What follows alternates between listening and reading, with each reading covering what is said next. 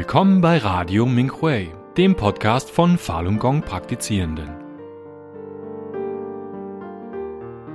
Wir berichten aus erster Hand über die Verfolgung in China. Außerdem hören Sie bei uns persönliche Erfahrungsberichte aus aller Welt sowie Spezialbeiträge.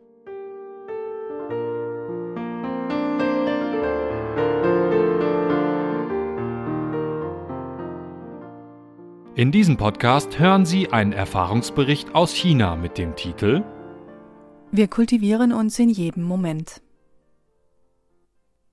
Anna und ich sind Hochschuldozentinnen. Weil sie unkompliziert ist, wenden sich die Praktizierenden bei Problemen gerne an sie. Einmal sagte Zen, eine Mitpraktizierende, zu mir Als ich dich das erste Mal sah, hatte ich den Eindruck, dass du sehr streng bist. Als wir uns dann aber unterhielten, merkte ich, dass du doch ganz umgänglich bist. Mehr als zwanzig Jahre lang habe ich mich kultiviert. Mit den Praktizierenden tausche ich mich über die Kultivierung aus, aber allgemein unterhalte ich mich nur wenig. Durch Zens Worte angeregt, dachte ich über mich nach. Eigentlich war ich nicht bewusst abweisend, ich dachte einfach an nichts. Aber warum meinten die anderen dann, dass man mich lieber nicht ansprechen sollte? Als Dozentin bin ich bei der Arbeit verantwortungsbewusst und sorgfältig. Nach so vielen Jahren der Kultivierung müsste die kommunistische Parteikultur bei mir doch längst beseitigt sein. Das war jedoch nicht der Fall. Die Denk- und Sichtweise der Partei vermischte sich mit meinen Gedanken und durchdrang alles. Seit fast 30 Jahren bin ich als Professorin tätig. Daher bin ich es gewohnt, in einem autoritären Tonfall zu sprechen. Manche Praktizierenden haben das Gefühl, ich würde mich verhalten, als hätte ich einen höheren Rang als sie. Als ich die Mitpraktizierenden auf ihre Probleme bei der Kultivierung hinwies, merkte ich auch selbst, dass mein Tonfall streng war, ähnlich dem an der Hochschule. Ich war unhöflich und achtete nicht auf die Gefühle der Mitpraktizierenden, sondern dachte nur, dass ich diesen Praktizierenden gegenüber doch verantwortlich sei. Anna sagte einmal, ich sei anmaßend und würde immer noch kommunistische Faktoren in mir tragen, während ich selbst glaubte, ich wäre einfach nur ehrlich. Allerdings merkte ich, dass ich nach außen schaute und gewohnheitsmäßig alles miteinander verglich und kommentierte. Hinter dieser Angewohnheit steckte ein ausgeprägter Kampfgeist. Kürzlich stellte ich fest, dass ich lediglich die Anhaftungen beseitigt hatte, die ich loswerden wollte. Die anderen Anhaftungen hatte ich jedoch beibehalten. Das war absichtsvolle Kultivierung. Es gleicht dem Vorgehen der alten Mächte. Kein Wunder, dass ich immer das Gefühl hatte, in der Kultivierung nur langsam voranzukommen, Dabei dachte ich, dass ich mich gut kultivieren würde. Allerdings tat ich das nur innerhalb eines selbst festgelegten Bereiches. Die Worte des Meisters hatte ich nicht ganz beherzigt. Obwohl ich das Fa lernte, konnte ich mich nicht dem Fa angleichen. Beim Aussenden der aufrichtigen Gedanken schützte ich das Böse auch noch, da ich meine eigenen negativen Dinge schützte. Wenn ich die wahren Umstände erklärte, suchte ich mir Menschen aus, mit denen ich sprechen wollte. Die drei Dinge hatte ich nicht gut gemacht. So erkannte ich, dass meine Kultivierung Lücken hatte. Ich hatte mich so viele Jahre kultiviert und immer das Fahr gelernt. Warum hatte ich aber noch diese Probleme? Ich entdeckte, dass auch andere Mitpraktizierende ähnliche Schwierigkeiten hatten. Während unserer Kultivierung haben wir vielleicht viele Anhaftungen schon beseitigt. Aber wir haben wahrscheinlich noch weitere Anhaftungen, und wir ruhen uns auf unseren Lorbeeren aus, statt diese Anhaftungen zu beseitigen. Daher werden wir von ihnen beherrscht. Aber wir selbst können das nicht einordnen. Dieser Zustand gehört zu unserem Kultivierungsprozess. Wir alle haben auf der weltlichen Ebene mit der Kultivierung angefangen und das Fahr noch nicht vollständig verstanden. Damit wir all unsere Mängel beseitigen können, müssen wir uns vom Fahr leiten lassen. Wir dürfen nicht einfach in einem Zustand, der während der Kultivierung auftaucht, verharren.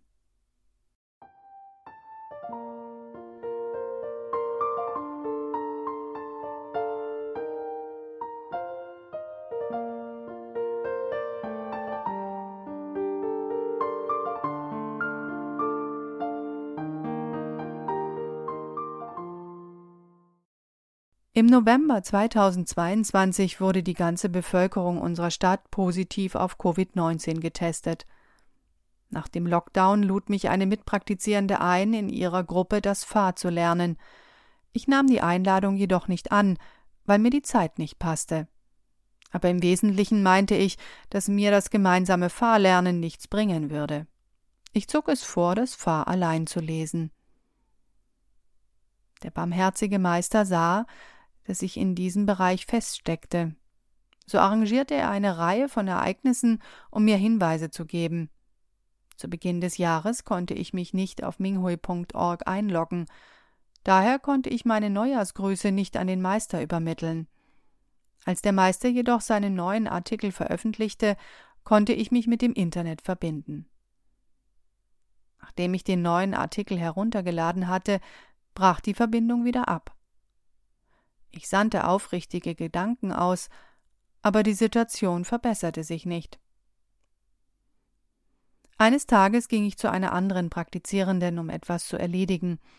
Diese Praktizierende lud mich ein, wieder in ihrer kleinen Gruppe das Fahr zu lernen. Mir wurde klar, dass ich mich selbst isoliert hatte. Nachdem ich mich mit den anderen Praktizierenden ausgetauscht hatte, konnte ich mich wieder erfolgreich bei minghui.org anmelden. Für den Weltfall- und DAFA-Tag wollte ich Grußkarten an den Meister schicken. Ich half ein paar älteren Mitpraktizierenden beim Herstellen ihrer Karten.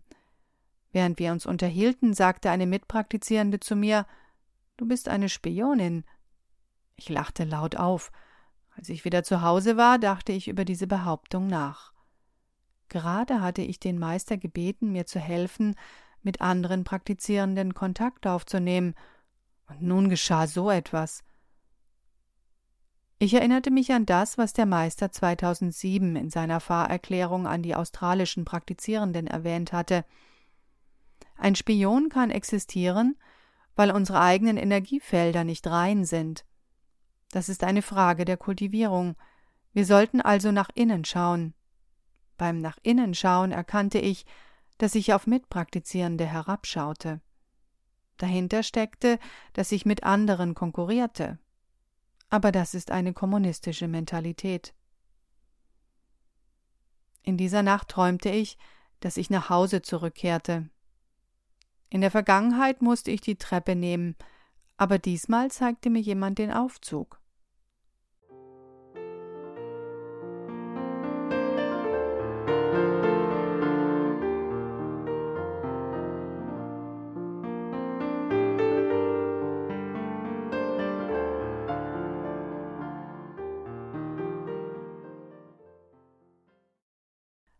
Als ich im Sommer ein paar Sandalen kaufte, stellte ich beim ersten Tragen fest, dass sie nicht gleich waren. Mir wurde klar, dass ich einen Hang zur Perfektion hatte. Während des Schuhkaufs hatte ich mit dem Verkäufer über Falun Dafa gesprochen und ihn über die Tatsachen aufgeklärt. Außerdem hatte ich an diesem Tag zwei Menschen vom Austritt aus der kommunistischen Partei überzeugt. Ich erkannte, dass die Sandalen trotz des Mangels ihr Geld wert waren. Später brauchte ein Praktizierender Falun Dafa Bücher und ich wollte sie besorgen, konnte aber die Praktizierenden, die ich früher kontaktiert hatte, nicht mehr auffinden. Daher beschloss ich, die Bücher selbst herzustellen. Ich bat einen Mitpraktizierenden, mir bei der Gestaltung des Einbandes zu helfen. Als ich die Seiten zusammenheftete, stellte ich fest, dass vier Seiten stark von den anderen abwichen. Da erinnerte ich mich daran, dass eine der Sandalen ja auch auf einer Seite anders war. Deshalb musste ich wirklich über dieses Problem nachdenken. In diesem Moment erinnerte ich mich an die Worte des Meisters im Juan Falun. Zitat Besonders im Buddhismus wird man dir sagen, dass du einen dämonischen Weg gehst, wenn du im Außen suchst. Zitat Ende. Jedes Mal, wenn ich Fall- und Dafa-Bücher von Mitpraktizierenden erhielt, fand ich immer etwas daran auszusetzen. Ich konnte es nicht ertragen, diese Mängel zu sehen. Dabei gab ich immer den Praktizierenden die Schuld, dass sie nicht mit dem Herzen dabei waren und nicht aufpassten, wenn sie Fall- und Dafa-Bücher herstellten. Ich hatte nie darüber nachgedacht, wie schwer es für die Praktizierenden war, diese Bücher zu machen. Ich hatte nicht nach innen geschaut. Als wir bei einer anderen Gelegenheit in unserer kleinen Fahrlerngruppe aufrichtige Gedanken aussandten, bemerkte ich, dass einige Praktizierende am Schluss andere Bewegungen machten. Beim gemeinsamen Austausch schlugen sie vor, die Minghui-Redaktion danach zu fragen. Wir bekamen die Antwort, dass es keine anderen Bewegungen am Ende gebe. Als ich die Antwort las, schämte ich mich. Das rüttelte mich sofort wach. Wir sollten einfach genau das tun, worum der Meister uns gebeten hat. Was der Meister uns lehrt, ist das Fa. Wir haben kein Recht, es zu perfektionieren. Ich war von mir so eingenommen gewesen. Das war gefährlich. Ich war wirklich sehr stark vom Fa abgewichen. Zudem entdeckte ich, dass ich von der Vorstellung, streng zu sein, beherrscht wurde. Die Kultivierungsangelegenheiten behandelte ich mit der Logik der gewöhnlichen Menschen. Nach dieser Erkenntnis war ich am nächsten Morgen bei der Meditation zum ersten Mal in einem ruhigen Geisteszustand. Nun verstehe ich auch, dass wir den Unterweisungen des Meisters zuhören müssen und nicht unsere eigenen Vorstellungen einbringen dürfen. Wir müssen uns Wahrhaftigkeit, Güte und Nachsicht bedingungslos angleichen was auch immer geschieht. Wir müssen zuerst uns selbst kultivieren. Menschen und Dinge müssen wir aus einer positiven Perspektive heraus betrachten und gutherzig sein.